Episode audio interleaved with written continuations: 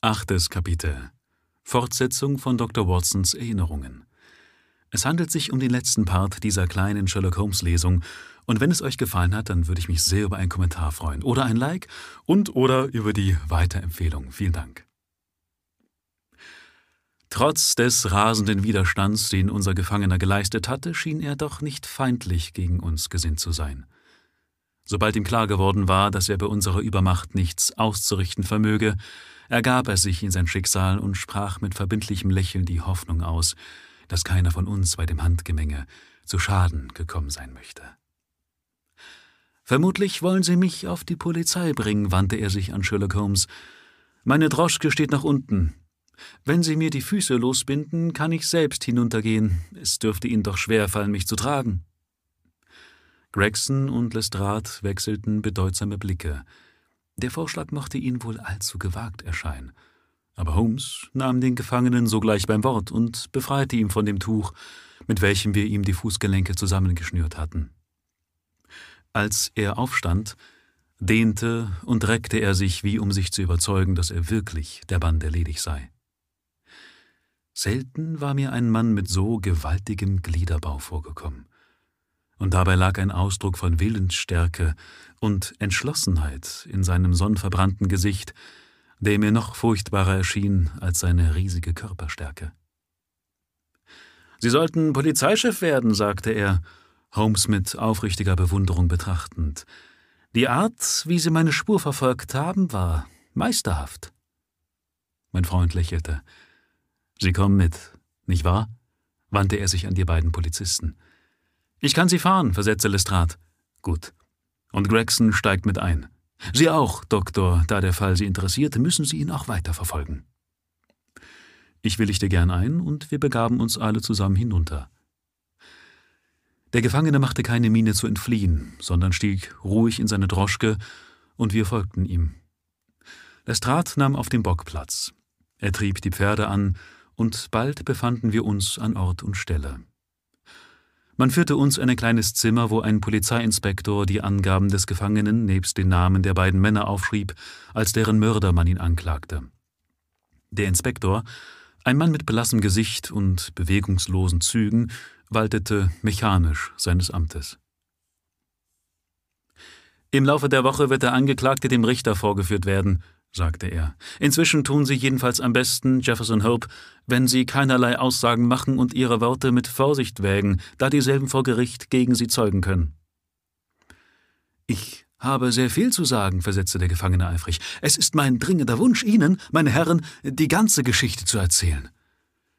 Besser, Sie schieben es auf bis zu Ihrem Verhör, sagte der Beamte. Wer weiß, ob es überhaupt dazu kommt, entgegnete Hope. Fürchten Sie nichts, ich habe keine Selbstmordgedanken, aber doch könnte ein Hindernis eintreten. Nicht wahr, Sie sind ein Doktor? Er sah mich mit seinen dunklen Augen fragend an. Ich nickte bejahend. Dann legen Sie Ihre Hand auf meine Brust.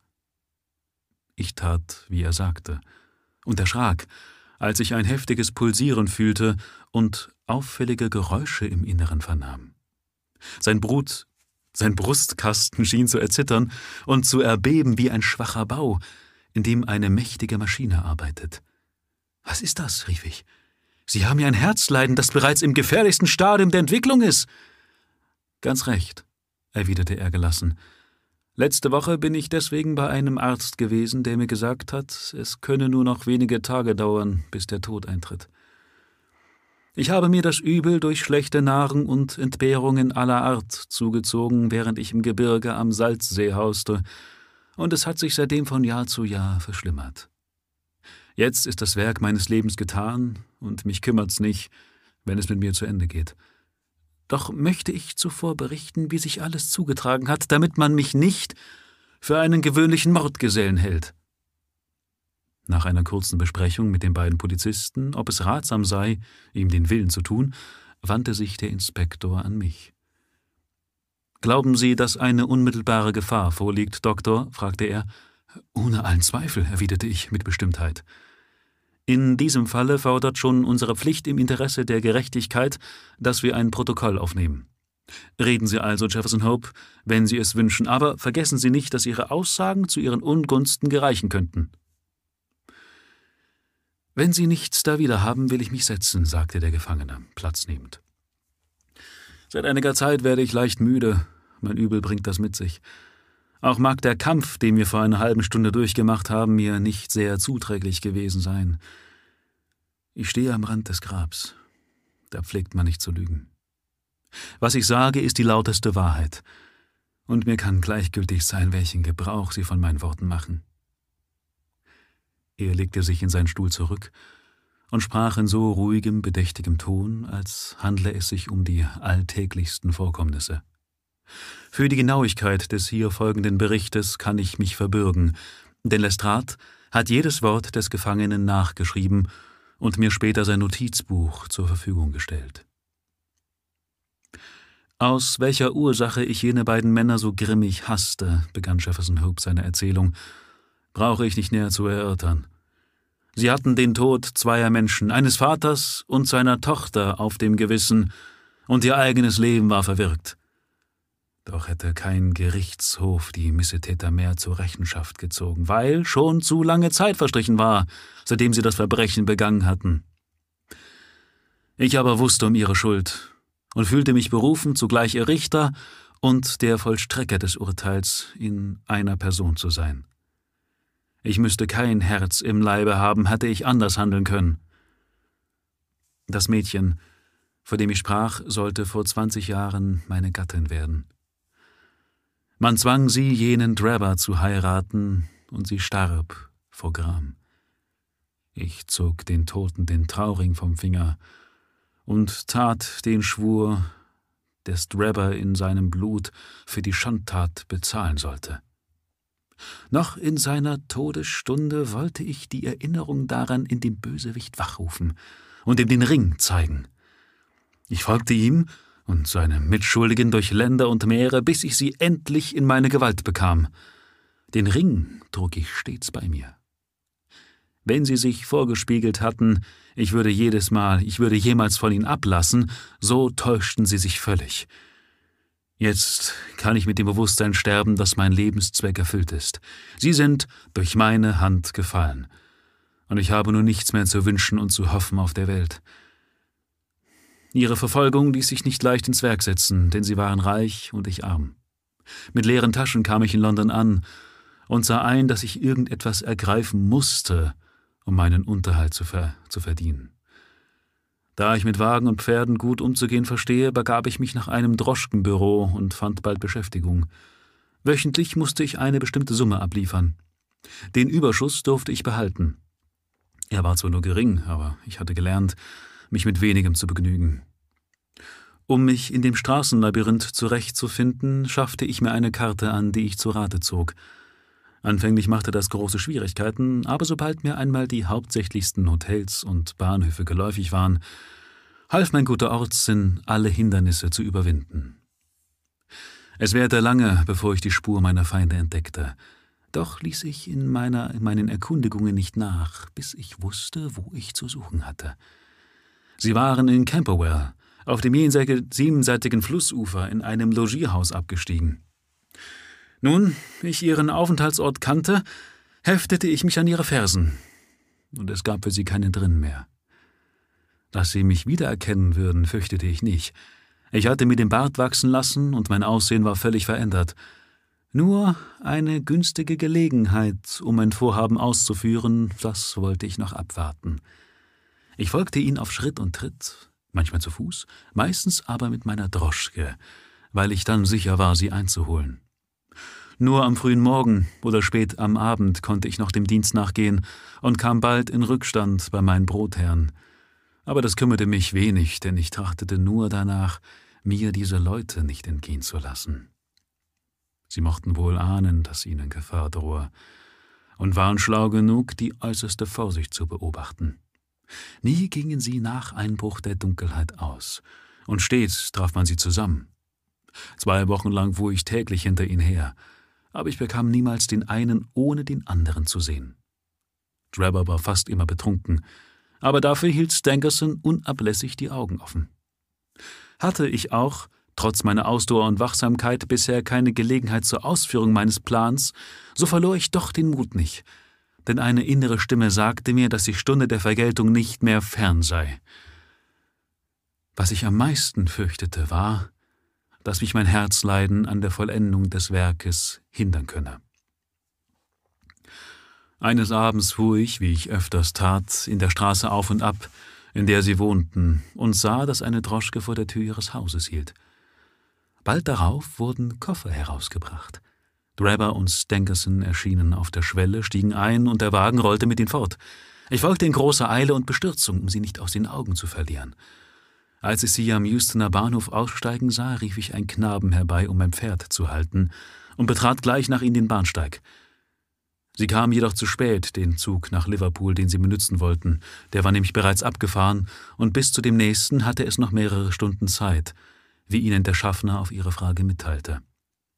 Stangerson schien hierüber sehr ungehalten, während Drabbers Miene eher Befriedigung verriet. Es gelang mir, ihnen in den Gedränge so nahe zu kommen, dass ich jedes Wort ihres Gespräches verstand. Drabber sagte, er habe noch eine kleine Angelegenheit zu ordnen, sein Gefährte möge hier auf seine Rückkehr warten. Als Stangerson Einspruch erhob, weil sie beschlossen hätten, beisammen zu bleiben, entgegnete Drabber, sein Geschäft sei delikater Natur, er müsse es allein besorgen. Stangersons Antwort konnte ich nicht verstehen, aber sie versetzte den anderen in Wut. Mit einem wilden Fluche fuhr er auf und schrie, er möge nicht vergessen, dass er nur ein bezahlter Diener sei und ihm nichts zu befehlen habe. Der Sekretär gab nun den vergeblichen Widerstand auf und äußerte sich nur noch, dass Drabber in Hallidays Privathotel aufsuchen möge, falls er auch noch den letzten Zug versäume. Jener versicherte jedoch, er werde vor elf Uhr wieder da sein und verließ den Bahnhof. Nun endlich war der Augenblick gekommen, auf den ich so lange geharrt hatte. Die Bösewichte waren in meine Hand gegeben. Vereint konnten sie einander schützen, getrennt hatte ich aber Gewalt über sie. Doch wollte ich nichts übereilen und ging mit größter Besonnenheit zu Werke. Die Rache gewährt nur Befriedigung, wenn unser Feind sich selbst bewusst wird, wessen Hand es ist, die den Streich gegen ihn führt und weshalb ihn die Vergeltung trifft. Mir lag bei meinem Plan vor allem daran, dem Schändlichen keinen Zweifel zu lassen, dass er die Strafe für seine alte Schuld erleide. Einige Tage zuvor hatte ein Herr, der sich nach der Brixtonstraße fahren ließ, um dort verschiedene Häuser zu besichtigen, den Schlüssel zu einem derselben zufällig in meiner Droschke vergessen. Er forderte ihn mir zwar noch am selben Abend ab und erhielt ihn auch zurück, aber ich hatte doch Zeit gehabt, einen Abdruck davon zu nehmen nach welchem ich einen Schlüssel zu meinem Gebrauch anfertigen ließ.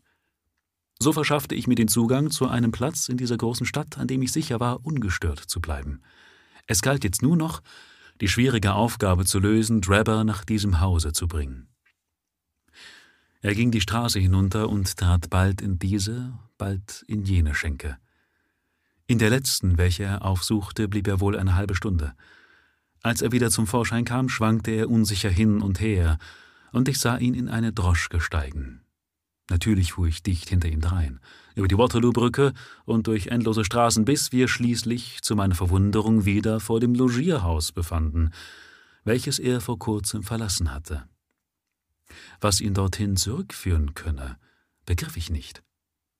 Während er ausstieg, seine Droschke fortschickte und in das Haus trat, fuhr ich noch etwa hundert Schritt weiter und wartete – eine Viertelstunde verging, da wurden plötzlich im Inneren des Hauses zornige Stimmen laut.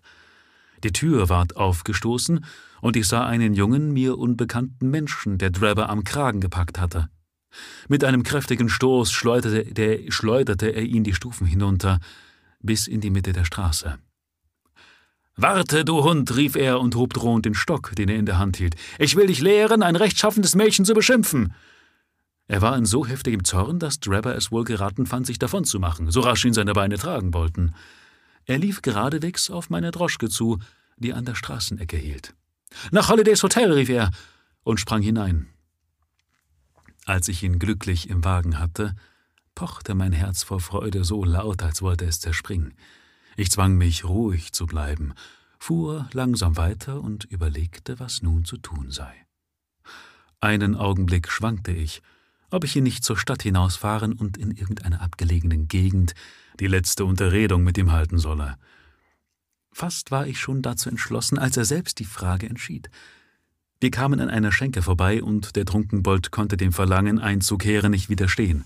Er befahl mir zu warten und kam erst wieder heraus, als die Wirtschaft geschlossen wurde. Sein Zustand war jetzt derart, dass er keinen Widerstand mehr zu leisten vermochte. Glauben Sie aber nicht, dass meine Absicht war, ihn mit kaltem Blute umzubringen. Längst hatte ich beschlossen, ihm noch eine Möglichkeit der Rettung zu gönnen, wenn er auf meinen Plan eingehen wollte. Während meines Wanderlebens in Amerika hatte ich auch eine Zeit lang den Aufseherposten in einem Laboratorium bekleidet. Eines Tages zeigte der Professor bei einer Vorlesung über die Gifte den Studenten ein Alkaloid, wie er es nannte, welches er aus einem südafrikanischen Pfeilgift bereitet hatte und von dem, wie er sagte, selbst die kleinste Dosis unmittelbar den Tod nach sich ziehe. Ich merkte mir das Fläschchen, und sobald ich allein war, entnahm ich demselben einige Tropfen der Flüssigkeit. Da ich mich auch auf das Apothekerhandwerk verstand, fertigte ich mir eine Anzahl Pillen an, von denen einige vergiftet, die anderen ganz unschädlich waren. Eine Pille von jeder Sorte tat ich in eine Schachtel, mit der Absicht, am Tage der Rechenschaft meinem Feinde die Wahl zwischen beiden zu lassen und selbst diejenige zu verschlucken, welche er übrig ließ. Es war so gut ein Zweikampf auf Tod und Leben wie jeder andere, nur würde er in der Stille vor sich gehen. Seit jener Zeit trug ich die Pillenschachtel stets bei mir. Und jetzt war der Augenblick gekommen, da sie ihren Zweck erfüllen sollte. Mitternacht war längst vorüber. Ein heftiger Wind hatte sich erhoben und der Regen fiel in Strömen. Obgleich von Nässe und Kälte durchfröstelt, jubelte ich doch innerlich vor Freude. Zwanzig Jahre hatte ich vergebens danach getrachtet, Wiedervergeltung zu üben. Jetzt endlich sollte mein heißes Verlangen Befriedigung finden. Aus dem Dunkel tauchte vor meinem Geist John Ferriers Gestalt auf, und ich sah meine geliebte Lucy mir zulächeln, so deutlich, wie ich jetzt Sie, meine Herren, hier im Zimmer sehe. Auf der ganzen Fahrt schwebten die teuren Schatten neben mir, bis ich endlich vor dem Hause in der Brixtonstraße hielt. Kein Mensch war zu sehen. Nicht ein Laut ließ sich vernehmen, nur der Regen rauschte hernieder. In der Droschke lag Drebber, zusammengekrümmt da, in seinem Rausch und schlief. Ich fasste ihn beim Arm. Sie müssen aussteigen, rief ich. Schon gut, Kutscher, gab er zur Antwort. Ohne Zweifel glaubte er bei dem Hotel angekommen zu sein, nach welchem er fahren wollte, denn er verließ die Droschke ohne weiteres Wort und folgte mir durch den Garten in das Haus. Er schwankte hin und her, so dass ich ihn stürzen, stützen musste. Nun schloss ich die Tür auf und brachte ihn in das Vorderzimmer. Den ganzen Weg lang schritten meine Lucy und ihr Vater immer vor uns her, ich versichere Sie. Hier ist zwar Teufel dunkel, murmelte Drabber, umhertastend. Wir wollen gleich Licht machen, erwiderte ich, holte Streichhölzer aus der Tasche und zündete die Wachskerze an, welche ich mitgebracht hatte. Und jetzt, Enoch Drabber, rief ich, das Licht emporhalten, seht mich an. Kennt ihr mich? Er starrte mich eine Weile mit ausdruckslosen Blicken an. Plötzlich aber zuckte es krampfhaft in seinen Zügen und das Entsetzen, welches sich darin spiegelte, sagte deutlicher als Worte, dass er seinen Feind erkannt habe. Sein Gesicht ward erdfahl, der Angstschweiß trat ihm auf die Stirn, und er bebte wie Espenlaub. Ich lehnte ihm gegenüber an der Tür und betrachtete ihn mit Wollust. So süß hatte ich mir die Rache kaum vorgestellt. Ihr erbärmlicher Mensch, rief ich, vom Salzsee her bin ich eurer Schwur gefolgt und stets seid ihr mir entgangen. Aber jetzt sind wir am Ende unserer Wanderung, denn einer von uns beiden wird die Sonne des morgigen Tages nicht mehr aufgehen sehen. Er schreckte noch weiter vor mir zurück. Sicherlich glaubte er, dass ich im Wahnsinn spräche. Ich war auch nahe dran, vor maßloser Erregung den Verstand zu verlieren. Mein Puls pochte wild. Und wer weiß, was mir zugestoßen wäre, hätte mir nicht ein Blutstrom, der mir aus der Nase quoll, plötzlich Erleichterung gebracht. Denkt an Lucy Ferrier, rief ich und hob drohend den Schlüssel empor, mit dem ich die Tür hinter uns abgeschlossen hatte.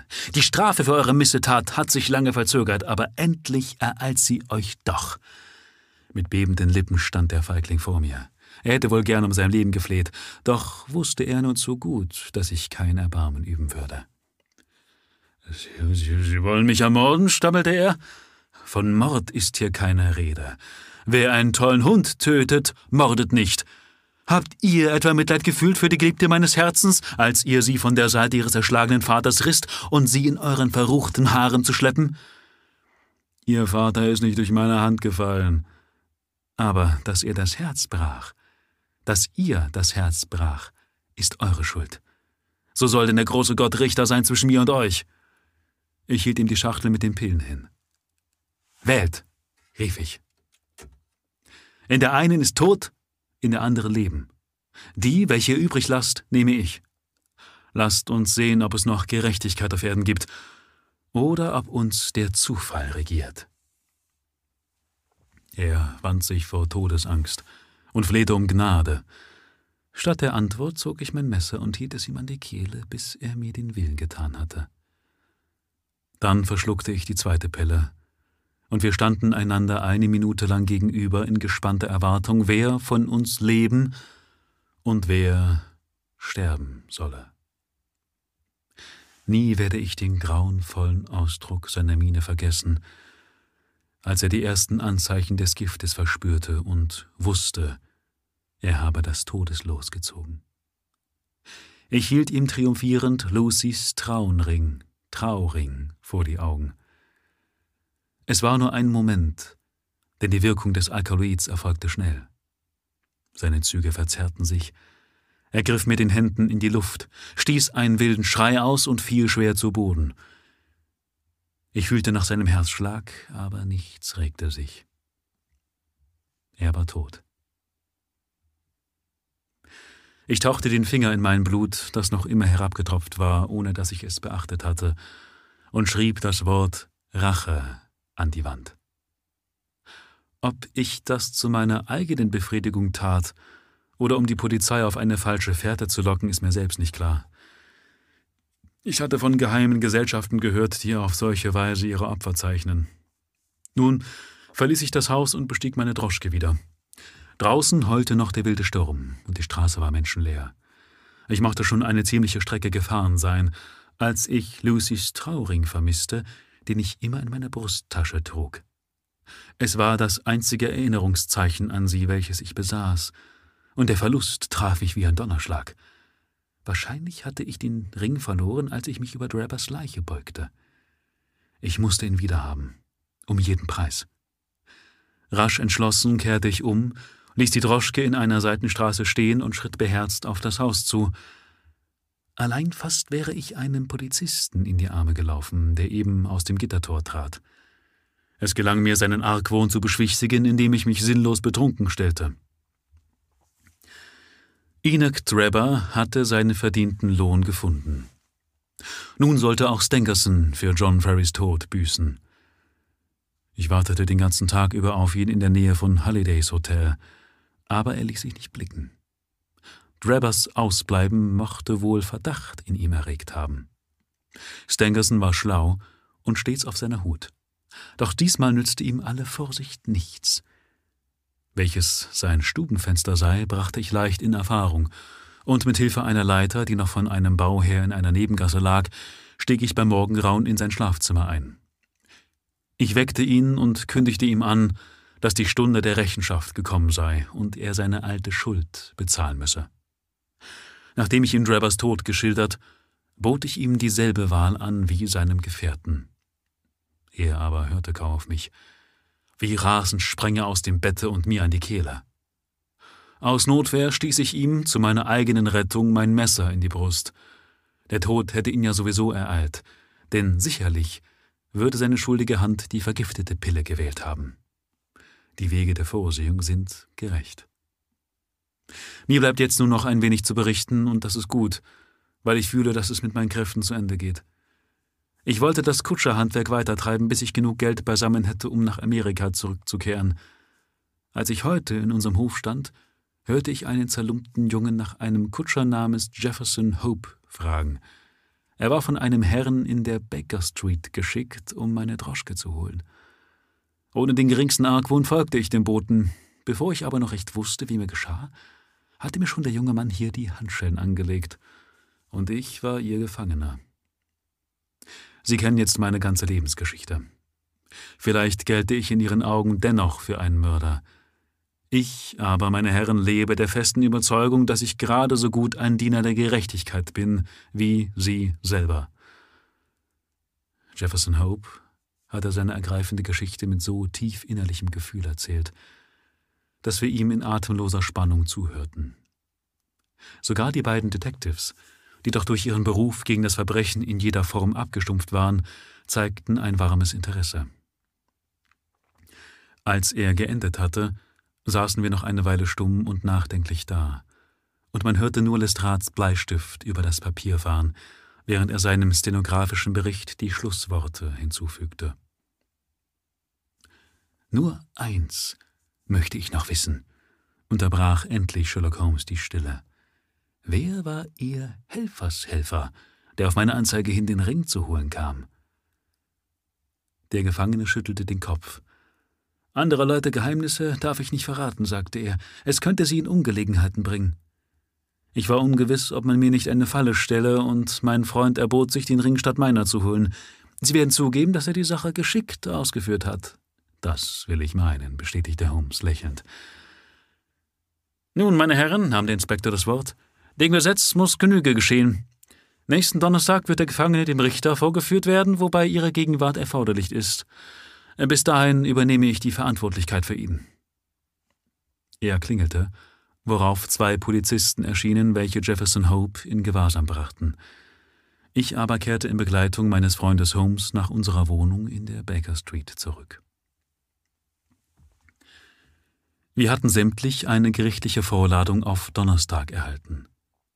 Als jedoch der festgesetzte Termin herankam, bedurfte man unserer Zeugnisse nicht mehr, ein höherer Richter hatte die Sache in die Hand genommen und Jefferson Hope zur Rechenschaft vor sein Tribunal gefordert.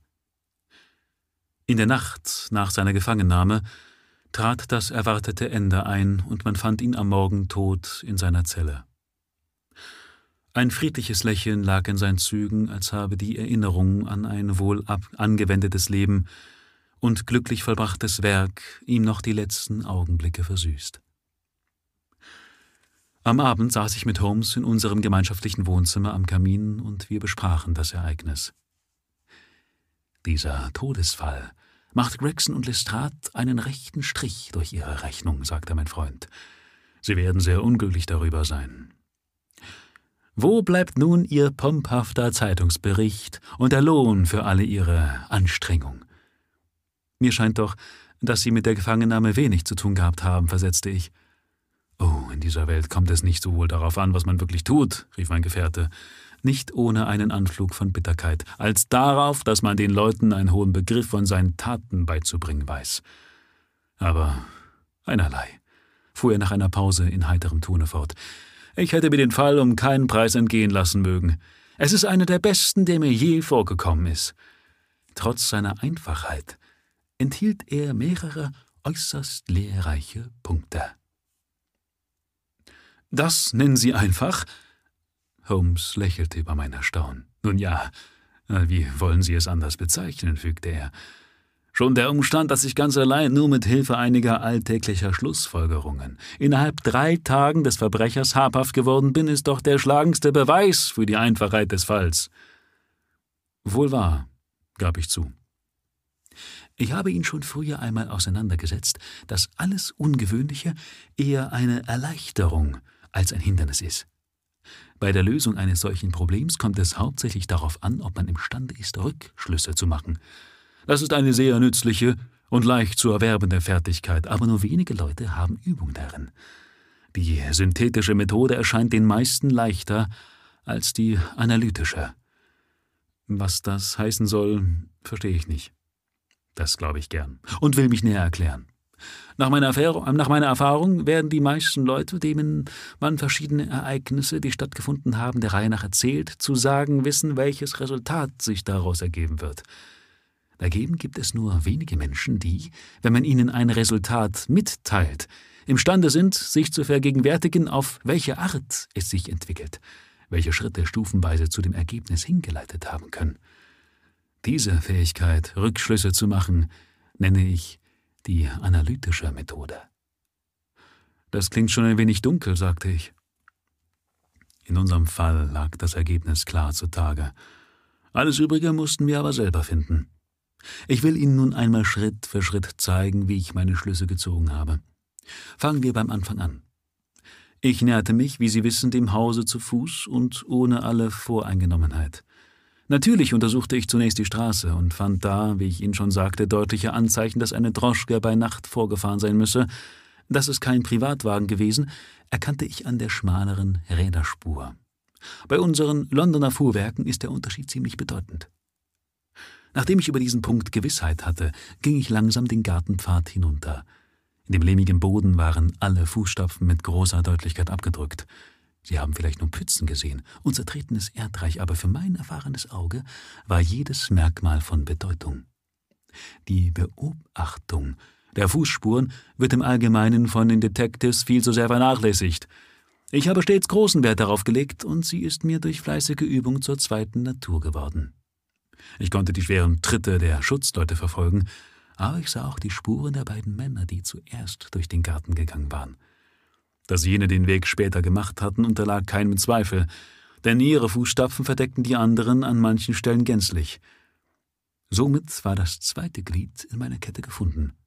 Ich wusste, dass zwei nächtliche Besucher dagewesen waren, der eine ungewöhnlich groß, was sich aus der Länge seines Schrittes ergab, der andere fein und modisch gekleidet, wie der Abdruck der schmalen, eleganten Stiefel bekundete. Beim Eintritt in das Haus fand ich letztere Vermutung bestätigt. Der feingestiefelte Mann lag vor mir. Also musste der andere, der Große, den Mord begangen haben, wenn ein solcher überhaupt verübt worden war. Eine Wunde ließ sich an dem Toten nicht entdecken, doch bewies die leidenschaftliche Erregung in seinen Zügen, dass er sein Schicksal vorausgesehen habe. Ein solcher Ausdruck der Unruhe findet sich nie bei einem Menschen, der an Herzschlag oder aus einer anderen natürlichen Ursache eines plötzlichen Todes stirbt. Ich roch an des Mannes Lippen, entdeckte eine verdächtige Säure und schloss daraus, dass er gezwungen worden sei, Gift zu nehmen. Freiwillig hatte er es nicht getan, denn grimmiger Hass und Todesfurcht standen ihm ins Gesicht geschrieben. Ein solcher Giftmord ist übrigens durchaus kein unerhörtes Vorkommnis in der Geschichte des Verbrechens und steht nicht vereinzelt da. Jeder, der sich mit Toxikologie beschäftigt hat, denkt dabei unwillkürlich an die Fälle Dolsky in Odessa und Letourier in Montpellier. Nun aber kam die große Frage nach dem Beweggrund. Ein Raub konnte nicht beabsichtigt sein, denn weder des, Töten Bör weder des toten Börse noch seine Uhr waren entwendet worden. Handelte es sich vielleicht um politische Zwecke, oder war eine Frau im Spiele? Ich neigte mich von Anfang an letzterer Meinung zu.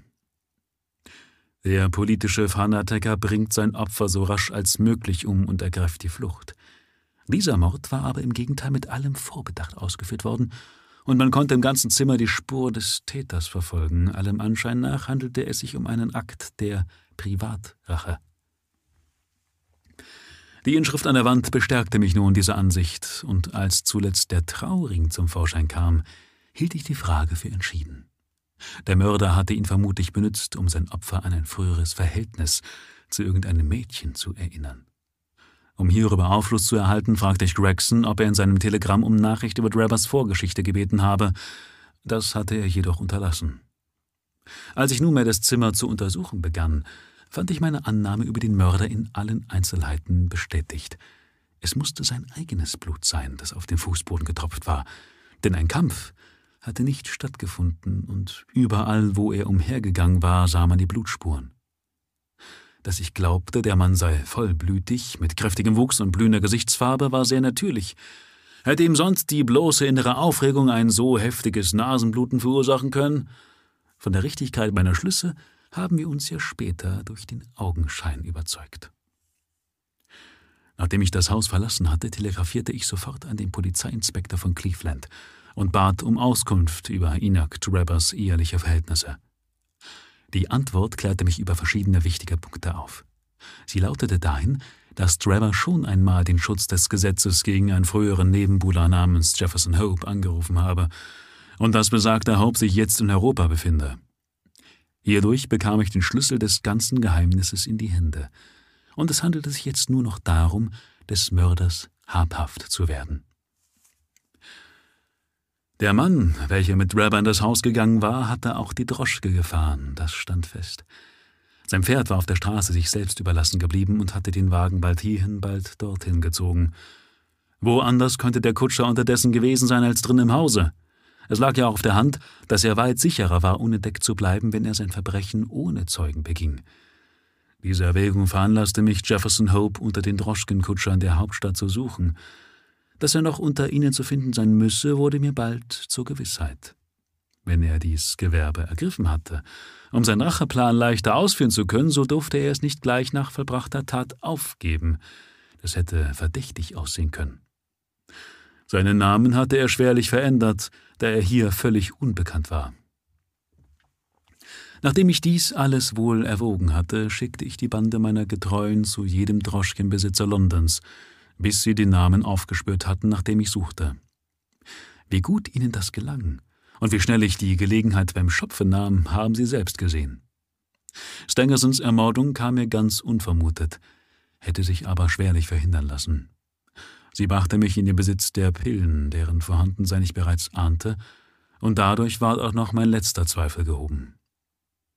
Mein ganzes Verfahren beruhte, wie Sie sehen, auf einer zusammenhängenden Kette logischer Schlüsse, in welcher ein Glied genau an das andere passt. Sie sind ein merkwürdiger Mensch, rief ich. Ihre Verdienste sollten öffentlich anerkannt werden. Sie müssen einen Bericht über den Fall drucken lassen. Tun Sie es nicht, so werde ich es übernehmen. Halten Sie das, wie Sie wollen, Doktor, entgegnete Holmes.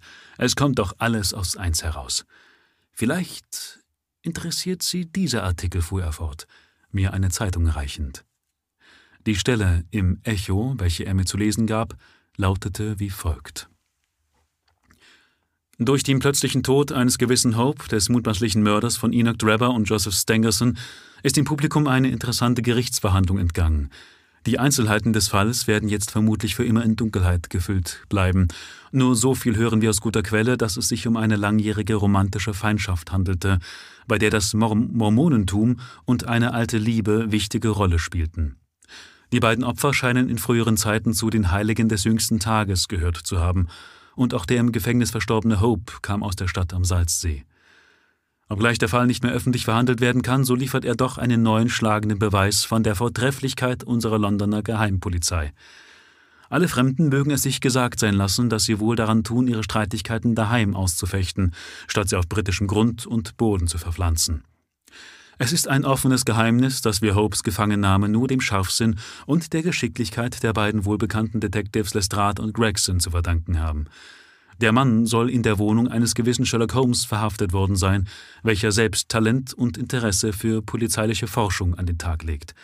Ein Dilettant, der solche Lehrmeister hat, darf hoffen, ihnen mit der Zeit an Gewandtheit ähnlich zu werden dass den beiden ausgezeichneten Beamten eine angemessene Belohnung für ihre wertvollen Dienstleistungen zuteil werden möchte, ist dringend zu wünschen.